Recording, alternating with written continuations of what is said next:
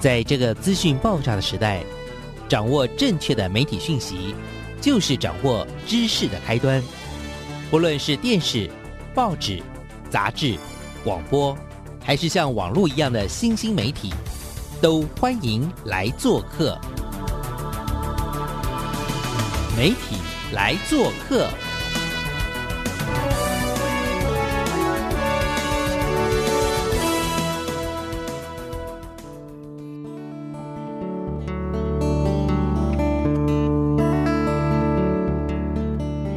媒体大小事，欢迎来做客。我是主持人小黄老师，各位空中的听众朋友，大家早安。不晓大家过去两天呢、这个周末过得怎么样？那每个周末其实我们都透过了一些休息，我们也希望在周一的时候呢，是启动一个全新的一个礼拜，也透过聆听我们的媒体来做客，带给大家更多有趣的。人物故事，或者是整个的这个媒体的一些趋势的发展，也非常感谢听众朋友一直持续的支持我们。那我们媒体来做客呢，这么多年来，其实我们有认识了好多好多的好朋友，然后也有机会去介绍很多很酷、很有趣的计划。那我们今天要为大家邀请到的是一个平台五十家的，他的之前的总编辑，也是其实这个平台的创始人，他的大名是王美珍。然后美珍呢，其实呃算是我的呃不是老朋友，是中朋友，但是他是一个年轻的朋友。那他因为对于这个。五十代的这样子的一个族群的关心，然后他创了这样的平台。但是到底这个平台其实经营到现在大概五年喽，那他现在人有机会呢，在稍做一些休息的时候，我就跟他说：“哎，你要不要来跟我们听众朋友聊聊？还有跟我小黄老师一起聊聊，说过去的这段时间，这五年来，这个平台从开始有，然后经历了好多好多的事情，以及最近呢，这个平台做了好多有趣的事情的时候，小黄老师也都忍不住的想要加入哦。那对于一个这么有热情的平台，跟他的一个创始人，我们邀请他来跟听众朋友说说他的故事，说说他跟这个平台经历了哪些，看到了哪些些美好的风景。好，我们来欢迎一下我们的美珍，来请各位听众朋友们，大家好，我是王美珍。一转眼已经五年都过去了哈。嗯嗯，其实我觉得当初创这个五十家这个平台，或者是在关心熟龄这件事情，我真的还是蛮好奇。因为当然我相信很多媒体报道过你，而且最近你也参加过很多那种很厉害的什么呃，就是请你去做那种直播啦、短讲啊什么这些的。但是还是帮我们跟听众朋友聊一下好不好？就是为什么你会愿意就是成为一个这样子的一个平台，不管是创始人或者是。经过了大概五年左右的总编辑的生活，来跟大家分享一下。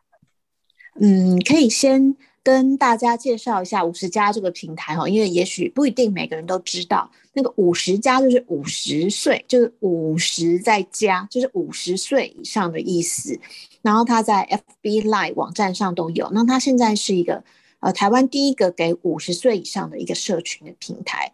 那我们当初为什么成立这个啊？因为台湾进入高龄化社会嘛，如果二零二五年其实很快就到了，就是六十五岁以上的人，会五个人就有一个是六十五岁以上，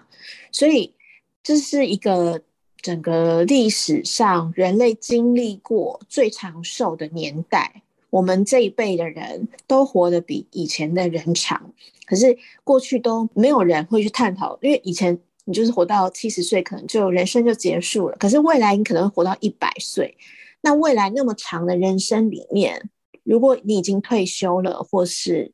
呃人生下半场了，到底要怎么过得更好？然后我们想要探讨这个问题，所以就成立了五十家的平台。那它这个整个核心精神，我们有个 slogan 叫做“用新的方法创造自己的理想老后”。因为其实我们要特别感谢一位 老师，是念轩老师啊，呃，应该是方念轩老师。其实，在王美珍。前总编辑他当时呢创这个，应该是说创始这个平台的时候呢，他就在社群媒体分享。那当时我就真的是被这个 idea 打中了。为什么？因为其实我身边还有一些啊，也是美珍的好朋友，叫做李雅玲小姐凯洛。那她也一直很关心首领世代嘛。那当时他就跟我说：“哎，这件事很重要。”所以，我我看到他也在收集很多资料，我们常常在交流。可是真正能够起而行，也就是我看到的这个五十家，也就是美珍跟她的工作伙伴在做的事情，就是会让我真的觉得哇，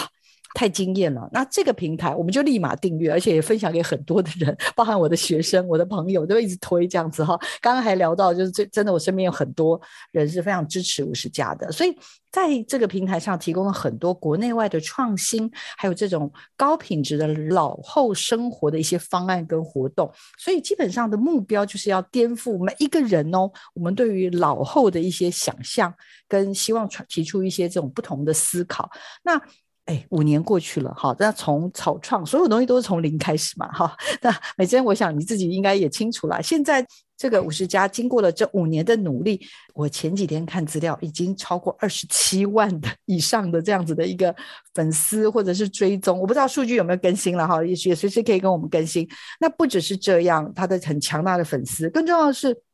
我们也提供了很多，例如非常热门的一些影片，或者是倡议很多有创新的一些观念。那美珍，你要不要也跟我们大家分享一下？就是真的回望这五年，经历过好多好多的事情，对不对？有什么你是特别想跟大家呃分享的，或者是不得不说的，好不好？其实创办这五年呢，台湾社会，我讲，我觉得因为这个平台观察到台湾社会有什么改变。第一个就是五十加这个名字。以前我们要创办五十家的时候啊，其实所有人都反对叫五十家，哎，就觉得说没有人要承认自己五十岁以上啦。如果你加入这个平台，不就代表你五十岁以上吗？然后会被人家笑，或者所以大家其实不赞成，就是很多人那个时候都不赞成我叫五十家。嗯，可是我觉得想说，我们就是要颠覆你对年龄的想法呀，就是我五十家又怎么样？就是我人生。应该是到了这个年纪是最熟成、最精华的时候，然后我应该是更有余裕去想我人生下半场累积了上半场的智慧该怎么过，所以就应该更不要去回避叫这个名字啊，因为那时候想了很多奇奇怪怪的什么后青春期啊什么这些，假装是很年轻，但我觉得五年下来，现在网络上好多人就讲自己五十加怎么样，五十加怎么样，对不对？所以从这个东西就可以看出。呃，这个社会态度的一个改变。以前我们在讲五十家的时候，还有很多人说你是在做阿公阿妈，还是银发族，还是要卖为鼓励？但是他们没有看到真正五十家这世代的人，其实没有那么老，然后还有很多活力跟想象力去做新的事情。所以创了这个平台以后，我们就是开创了一些颠覆整个社会印象的计划，好比说熟龄街舞的 NB。那我们就募集了我们的读者去呃海选，然后我们好像二零二零年的时候拍了一个蔡依林的歌叫《怪美的》的 MV，那那一支是在网络上不同的媒体转载有四百万点阅哦。那里面的平均成员好像是五十五岁还是五十八岁，那年纪最大的奶奶是六十九岁，那他们就是像蔡依林一样那样跳舞，跳一支非常帅的 MV。那我就在 YouTube 上面看大家。下面的留言啊，那个留言都是那种几万则的，就是有好多年轻人说啊，我希望我的妈妈也像这样，或者说我希望我老了也这样。我觉得这就很感动哎，因为示范了一种老后的样子，就是不一定是老贫病，它可以是非常开心的，然后完完全全让你人生是像走上坡，越来越快乐的感觉，而不是走下坡，越来越悲惨的感觉。我觉得这是整个平台我们经营起来，还有我们的用户给我们的回馈。我们有一个二零一九年的时候成立了五十家学院嘛，叫做学院，就是说你可以来这边有很多的课程，像我们有熟龄芭蕾的课、熟龄写作的课，或者是声音表达的课，好多，就是大家可以自己上网看。大部分五十岁人人生上半场都是在忙于家庭或者是工作。或者是孩子，就是你的人生大部分都是帮别人而活的。然后到了呃五十岁以后，终于你可能稍微退休了，或小孩大了，那你就想想看自己可以帮自己做些什么。那很多人就会开始进行自我的探索。然后像我们有些很害羞的读者，那他上了表达课以后，有些现在还甚至去外面接案子，变成了某一种明星，就是变成了一个。很敢于表达的人，或是有些人是透过写作，把他人生前半部的故事写下来，出书发表，那都是重新有了一种新的自我跟角色。我觉得这个在过去的论述里面，或过去几十年台湾里面比较少这样子。大家老了就是会想到你的健康可能会越来越不好，钱会越来越不够。但是有了五十加这个平台以后，你来这里就是希望你的人生下半场有一些新的可能。所以大家，包含我们的工作团队，大家都拼了命的往这个方向提供各种可能给大家试。所以好像是整个社会进行了一个很大的实验，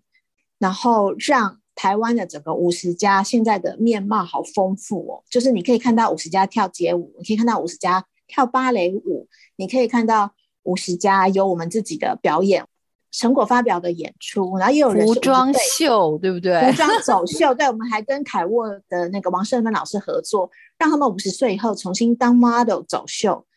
就是好多可能都是对这些我们参与者来说。他五十岁以后还比他人生以前更精彩嘞，这个才是一个起点，才开始，所以他们就会不怕变老。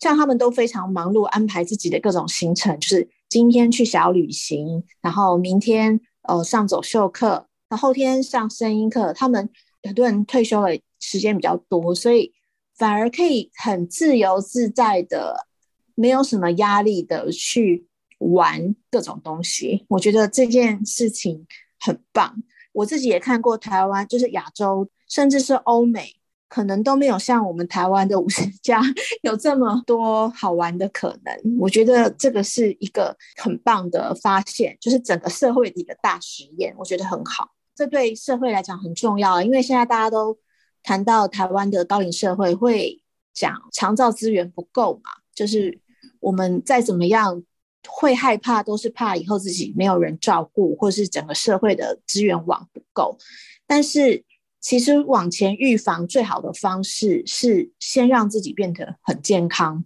你就自然不会用到长照的资源啦。就是这个叫做活跃老化，就是 active aging。国外其实在讲这种新的趋势。你与其一直怕自己进入到长照阶段，然后躺在病床上七八年，还不如在你。还身体还健康来得及的时候，你让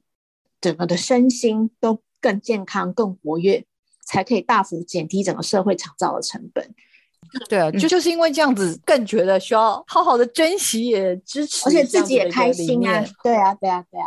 你知道，面向一个这样的熟龄的一个平台，用了很多种不同的方法。刚刚有出现一个关键字，叫做学院。那这边刚刚有提到的，每一样都很。特别，例如我们想到芭蕾舞就是小朋友跳，然后想到街舞就是年轻人说故事啊，或者是声音啊，或者是表达课，好像也觉得嗯有特别的人才需要走秀哇，这个怎么可能？那不是都是要 model 身材要怎么样？而结果也不是，就是好像不断的不断的在尝试的去做这种打破这件事情。我这个让我印象非常非常深刻。其实它就不只是好玩而已。我们还是希望回到一个核心的精神，就是如何回顾你的前半生，然后创造新的可能。像我们的那个表达工作坊，它是其实让你站到台前的时候，看起来是更有自信，因为很多人一讲话、开口讲话就会紧张。可是老师也不是只是带领说一种技术而已，让你怎么讲话的顺，不是。他其实我们是针对熟龄课程设计的嘛？那有些人你为什么会这么害羞？你为什么会这么胆怯、没有自信？都跟你前半生的经验有关。那那个老师的带领，我觉得很有趣。老师就问他们说：“你现在讲出你最讨厌的人的三个名字。”然后很多人会不敢讲出来，因为会怕说有隐私的问题，还干嘛干嘛，或是他不好意思讲出来讨厌谁。我觉得这个带领好有趣哦，因为我没有这样想过，我要怎么公开的。讲这件事情，那很多事情就是在这种缺口，或是我顾及他人看法当中，我把自己晋升了。然后我觉得这种表演课就是让你尽量的放开自己，放开这些包袱。我想看你如果人生后走到了这个五十岁的人生的中间点的时候，是不是有一个这样大解放，会让你往后各种关系，好比说婆媳关系、夫妻关系，各种关系都能够有。很大的开展自由，其实像街舞课或芭蕾课也是啊。其实你身体的方式，因为很多人不太敢在镜子前面看自己的身体，听说要跳舞就说：“哎，我不会啊，我不会啊。”这样，那也是一种没有放开。有时候我们看西方人，是不是他就可以很自由自在的跳舞，也是一样。我们只是训练大家，你都不要管谁在看，但是自己玩的开心。那通常在整个五十家学院里面，因为大家都是在这样的团体中，所以也会找到一些志同道合的朋友。最近啦，因为也就是我我自己是非常非常喜欢他们在，应该是这也是这一两年推出的，就是所谓的素人出版计划，那也是我非常非常佩服的。我大概听了超过五年十年吧，大家都觉得很重要、很需要呃的素人出版计划，但是呢，大家就是一直在讲、一直想，像我自己也是，也跟社区大学也谈到一些 SOP，可是在执行的时候觉得好像不知道怎么样让它把它运作起来，可是我就是在跟。美珍的不管是采访，或者是跟他聊天的过程，或者是在社群媒体看到，我就太惊艳了。来来来，美珍先跟我们大家提点一下好不好？那素人出版是一个新的项目，是我们去年才推出的，它叫做素人出版。其实顾名思义，就是以前在书店上面看到的书，好像都只有名人或者是作家才可以出书。对不对？它是一种商业出版。可是，如果像我自己做记者这么久，访问那么多名人，其实我觉得名人的故事反而很像，要么是宣传什么什么公司他自己的哪个新项目，宣传电影，什么什么？其实名人真的能公开的事情是有限的，因为他是名人，他有名人的包袱，但那个东西不见得真实和动人。可是，就是因为我们在五十家接触了刚刚讲的那些学院，接触了好多好多素人的故事，我发现五十家世代真的是这个社会最有故事的一群人呢。他们通常幼年的时候都还有经历过台湾社会的贫穷的阶段，小时候还没那么有钱，但是后来八零年代经济发展，经济起飞。他们在念大学或刚出社会，看到台湾民主化，就是从解严，然后自己也从过去很保守的阶段，慢慢越来越受到西方的教育什么什么，然后政党轮替等等。那他们的父母又是台湾很有故事的人，因为经历过可能是日本殖民式统治，或者是一九四九年来台湾经历过战争。这个是我们的文化跟历史的资产呢。我觉得听这些五十家的故事，我真的觉得好动人哦。他怎么可以只有被我们这几个人听到嘞？他应该是要有一个管道，让他们自己能够书写，把自己的家族、自己的故事写下来，有机会出版，是让更多人看见的。我听过一些很很棒的故事，就是好比说他是创业的人，因为很多五十家是在台湾经济起飞的时候一卡皮箱走天下创业的故事，也有是他的父母是经历过战争，如何影响了他后代的人。然后我自己听过一个我们在表演工作坊遇到的一个学员的故事，他讲的是一个苹果的故事，我也觉得很感人。他爸爸已经过世了。那他很想念他的爸爸，他们家每天桌上都还是会放着几颗苹果，你知道为什么吗？不知道，因为他小时候的时候，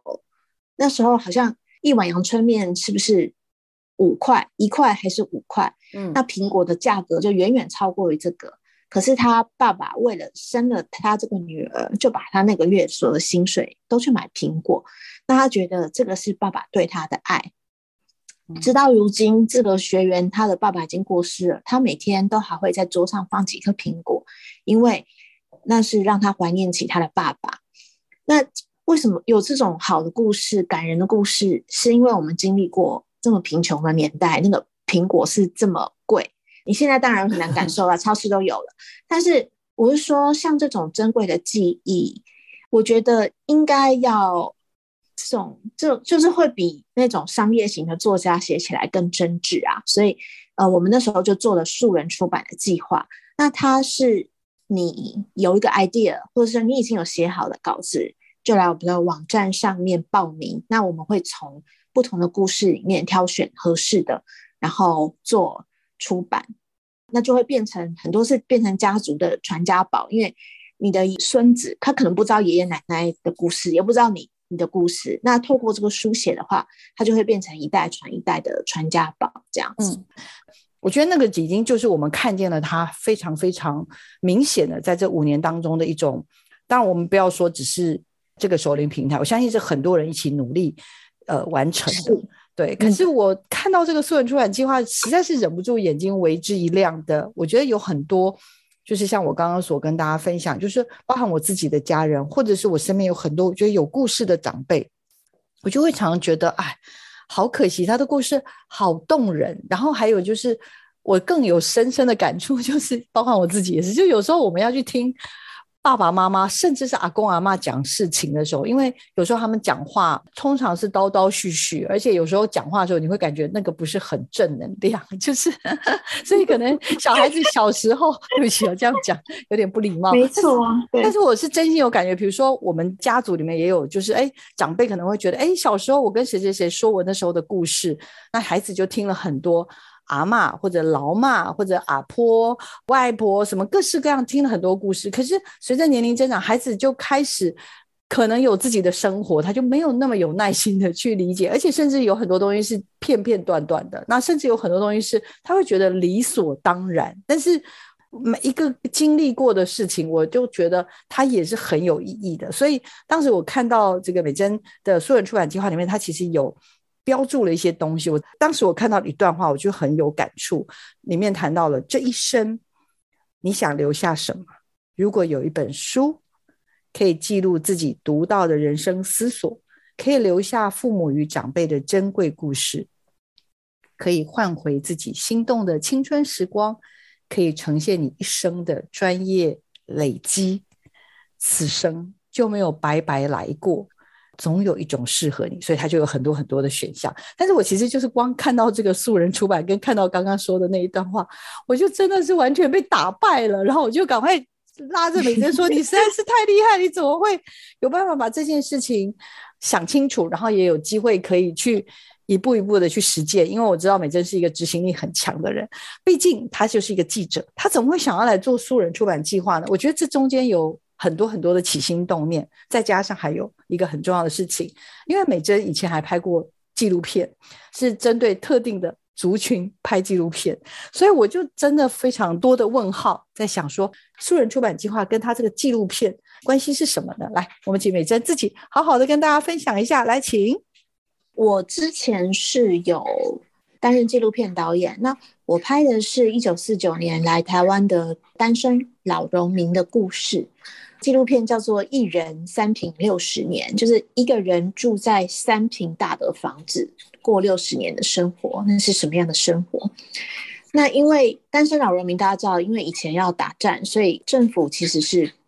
那时候有禁婚令，就是不准那时候有这些低阶的军人结婚，因为他觉得会影响战力。但这些人就因为战争被迫离开了本来的家乡，到台湾，然后。来台湾的时候，就是已经是老阿啦，就是他所谓的老阿，也没有人要跟他们结婚，又穷，就这样过了一辈子。然后我那时候会有这个感觉，是因为那时候台湾有很多眷村的戏剧，然后舞台剧其实都很热闹，然后大家都想这样眷村生活是一种，呃，虽然经济不宽裕，但至少是邻里互相帮忙，很多眷村菜就是大家开开心心的。可是真的有一群人，没有人知道，因为他是单身的。就是没有人知道他们怎么生活、怎么死的。其实很多老农民就死在房子里，过了很久才被发现。然后我觉得这个故事太为他们不值了，因为他们的青春是帮国家奉献，然后一生就这样默默没了。因为我小时候的时候，我们家附近就有一个这样单身的宿舍，所以当我出了社会以后，有一次工作中的一个空档，我就留职停薪去拍了。这个单身老农民的故事，我是希望这些人他们在这个世界上生活的痕迹是可以被留下来的，是有人知道说曾经有这一群人存在，真的是抛头颅洒热血，很多人是因为战争丢了一个手臂或者是腿断了，但没有任何埋怨，就是帮这个国家打仗做事。我希望记录。这些人不要白活，白白来这世界上一遭。那这个是我那时候拍纪录片的初衷。那说到素人出版，一样的意思，就是说，虽然说我们每个人可能都有每个人的家庭、每个人的生活，看起来未必是这么孤独的，可是有时候想想看，哈，如果有一天你真的 在告别式那一天，假设你已经躺在棺材里，你回想你的前半生，这一生啊，我在这个世界上，我留下了什么？我为我的子孙留下了什么？有时候好像。人生一晃眼就过去，就老了。这也是我自己最近在想的问题啊。你要去怎么解释说我们的这一生意义到底是什么嘞？有时候人家问说：“哎，你最近在忙什么？”想想看，好像也没忙什么，这几个月就过了，那就不是虚度光阴吗？我就觉得好像应该可以做一些更有意识或更有意义的记录。当你的孙子想知道你的爷爷奶奶，或者当你的儿子、女儿，他们看到你的时候，你都已经大了。他不晓得年轻的时候是什么样子。那我们可以透过很快的方式，就是一本书。你看这一本书，你就知道这人一生是什么。我有点想到最近林怀民老师出书，他也说他的遗产就是那一本书啊。云门舞集做了这么几十年，他也可能留下就是三个 USB 啊，就是他的作品都在里面，就看在里面就懂他了。那我想说，一般人，你年轻时候这么辛苦的工作或育儿。或是你这一生曾经困惑的事情、思考的种种，或是你曾经很欣喜、很突破的事情，我觉得应该要有一个专业把它记录下来。等到我年老的时候，我在安养院，我在医院，我都没关系，我用这一本书可以交代我的人生。我觉得这样是一个很爽快的态度，而且没有白活。很多人的生活都很精彩的，它值得被记录下来，而不是就被遗忘的。那。我觉得有素人出版这件事情，他就让素人不只是像林林怀民老师那样人，他让一般的人都有机会被这样子好好的对待吧。但是应该常常也会有有人告诉你这很难吧？因为刚刚我已经自首了，我我很早就觉得这件事好重要，而且我不确定雅玲知不知道这件事情，但是我应该跟一百个人以上 讲过这件事，就是我觉得生命故事书。很重要，然后，但是我觉得素人出版这件事情，某种程度，我觉得它深深的触动了我，所以我应该是说，美珍，我很好奇，因为有这个想法，然后到最后，其实你这个素人出版计划，然后谈到的家族故事、我的故事，甚至是作品集、专业分享等等，或者是哦，还有一些是不在上述内容形式当中，也但是有更好的点子，欢迎来报名。我想说，哇哦。应该你们都不会担心没有人要来参加吗？请我们目前实行第一年，至少就是会一两个月的节奏就有一本书出。它的前提是我们前面已经有一个五十家这个很大的社群啦，所以本来就有很多这样子的人。那他看到这样机会，他就来报名。那我讲一下素人出版，它有几个门槛。有一种是自己完稿的，他本身就很会写，写了一本完整的书就来，这样是最快的。那第二种是需要采访，就是他有故事，可是他没有写手，那我们可能就会提供，我们就要帮你找写手，帮你采访，透过采访技术的方式把它写出来。那这样子就比较慢。那第三种是，比如说他是作品集，那本来就是有一些有些人喜欢画画，有些人喜欢摄影，那他的作品集，那这种也是有现成的东西，就会比较快。对，不过我想要分享一下，目前我们收到的案子中最动人，然后可能也是最多类型的是传记，父母的传记或是个人的传记。像我觉得我自己觉得很棒的一个例子，是我们出的第一本书啊，它叫做《抑郁三载》。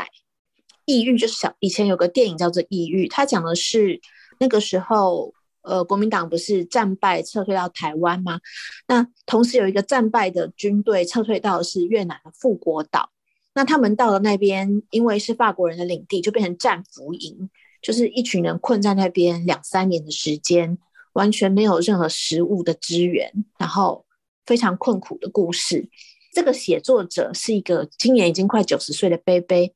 来帮他报名的人是他的女儿。那他的女儿现在是五十加五十出头左右，他就会像小黄老师刚刚讲的，这个女儿从小不理解她的父亲为什么这么的不开心。那因为他曾经在战俘营待过，大家想那个日子是多可怕的日子，所以他的上一辈很愁苦，但是当他想要讲他的苦的时候，其实女儿都不愿意听，因为听了就很烦嘛，就是很负面，所以他一直不太想听他爸的故事。但是因为他爸就把这些书写下来了，写了这个故事这三年的经历，其实我看了以后非常非常的惊讶，而且我有拿给研究这段历史的人看，大家都觉得是很精彩的史料。因为战俘营的故事，你不看你不知道有多惨。比如说，他说他们饿的时候，甚至还要去抓变色龙来吃，就是那种虫啊，这样子来补充自己的蛋白质，或者是说。他们没有衣服，从头到尾就那一件衣服而已，穿到裤子都破掉了。嗯，就是也没有内裤，就是你就穿着那个破裤子，大家这样看来看去。可是他们明明有一套军服，是美丽的军服哦，但是只有就是长官来参观的时候，巡视的时候，对，你就假装穿那个，显示说我们军容很壮大，其实是假的。你平常就是穿那个破裤子这样。就是那个生活好惨。那这位北北在，因为在那个战俘应该两三年的，一直到台湾到现在，全身都还是病，他是没有办法医治的。他那个病就带着他一辈子。这本书创作的过程中，因为我们是素人出版，希望达到两代甚至三代的理解，所以在讲这个故事的时候呢，其实这个孙女，她的孙女，也就是这个报名者的女儿，两个人在美国其实是有参与创作的，他们是。小孙女就是画插画，十几岁，他们就是从头到尾把爷爷的故事看了一遍，然后画插画。那我觉得这是很棒的结合，诶，因为以前从来没有人听得进去他的那些苦难。那透过出书的这个过程，大家共同创作，连让现在生活非常安逸的小孙女们也能够诠释出爷爷的故事。那这个女儿也感觉到她爸爸终于觉得她被尊重，因为他们是被整个台湾历史忘掉了一群人嘛。我就觉得这个过程好感人哦。有一个很好笑的事情，是因为他的孙女是这一辈，当然经济上什么东西都过得比较好，所以他画出来的图有点过于可爱，因为它里面有一个富国岛的地图，他说他是画可爱的树啊，可爱的东西，然后爷爷就很生气，觉得说这样人家会不会以为我那在那边是去旅游的？但是你看那个图说，啊，不同世代，他爷爷的文字是充满了愤怒跟控诉，但是孙女诠释出来是这么可爱。但他合在一本书里面的时候，它就是一个家族的故事跟传承啊。每个人都透过了这个过程，不是只是这个结果而已，而是在写书的过程当中，家人都彼此聆听，把这位曾经经历过。这种整个国家的不得已的苦难的记录记下来，那我们也把这本书捐给公家图书馆，不相关的历史研究者。我觉得这是无论对自己的家庭或对整个国家社会，其实都有很重大的意义。嗯，这是一个例子。日前刚好有机会，就是拿到这本书，我也很快的看完，甚至我家人吧也有，像我先生也是看完觉得很触动。之外呢，我觉得很妙的是，我前几天刚好有一个场合是谈我自己家里的素人出版，但是呢，跟我对话的其中一位女士，她马上跟我说：“等一下，抑郁这个东西，我爸爸曾经在里面过。”然后他就好激动哦，然后我就其实你知道吗？被理解这件事情是如此的珍贵吧，然后是如此的难得对话。有时候我就觉得，我们好像真的需要学这个很重要的功课。这第一本就非常非常的动人。好，再来，请继续。第二本我觉得也很棒，它是一个本省的，就是竹山女儿，就是在南投竹山的一个八十家的奶奶，她出的书叫詹秀琴。然后这本书叫做《竹山女儿的跨国创业之旅》。这位詹奶奶，她以前在南投本来是一个总机小姐。因为以前的书都读的不多嘛，就是到国中而已。但是她后来就是竟然创业，就是变成了一个做那个竹的工艺的，然后变成一个跨国企业的一个董事长。比较特别的是，他这本书是记录他跟他先生相知相识，然后一直到老创业的过程。他先生是以前台大的那个实验林的处长。大家知道台大就是以前日本时代留下来很多实验林，那他的先生就是管那个处长，那他就是在总机的小姐的时候认识了他的先生。本来他是一个以辅佐先生为主的嘛，就是一个太太，就是养三个小孩，然后做一个好妈妈、好妻子。我觉得这是一个好早一辈的那种女性成长的故事哦。但是她有一天就是觉得她的人生这样不够，觉得好像经济大权都掌握在一家之主的手中，那她的人生只是这样吗？所以就在她送小孩出门的时候，她就自己，她从南投哦就。坐车到台中去上课，上那个中英文打字，所以让他也自己步入职场。等到他哥哥要创业的时候，他们就一起创了这个竹山的这个竹制品的这个事业，比如说做水彩笔啊，做烤肉签啊等等的。后来事业又扩展到大陆，然后到香港等等，然后你就看到一个哇，本来只是一个总机小姐，那她。也是一个好妈妈，也是一个好妻子，但是她又想要再更突破，然后自己去进修，然后竟然变成了一个很成功的女企业家。这八十岁那一代的故事，然后他就记到他小时候，他为什么会这么努力？因为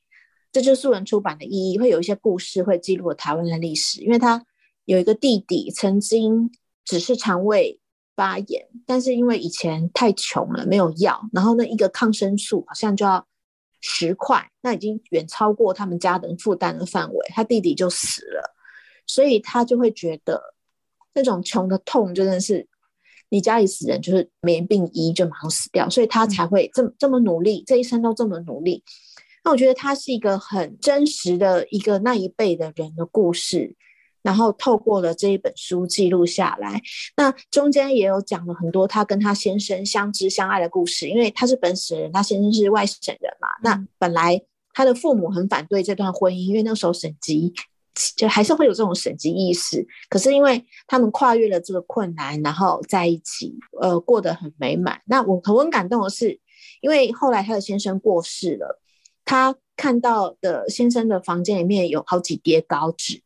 他才发现说，原来他是想要把他的这一生写下来的，可惜他现在已经病了，已经无力去写了，所以他才会想要起心动念去记录这个过程。那因为他先生过世了，所以他的小孩就希望他可以搬到美国去跟儿子同住，因为先生过世嘛，没人照顾他，就可以跟小孩同住。那这位奶奶就是最后就是在出书的时候，就把我们出的这本书记录了他们两个。相爱的过程的书，呃，送到先生的坟前烧掉，意思是说他已经了无牵挂了，这是送给你的礼物，送给他先生的礼物。那他把这本书烧掉，送给他先生以后，他就可以了无牵挂的移民美国了。这也是一个很感人的故事。你要想，他八十几岁，然后透过这个书，把这种几十年多年的这种感情做一个整理，哈。到了一个新世界去生活，无牵无挂，这样，我觉得这也是一个书的重量和意义。这一本《竹山女儿的跨国创业之旅》与江家华教授写醒这本书，应该是我第一本看的书。然后，可能我也刚好这几年在工作上跟竹山有一些。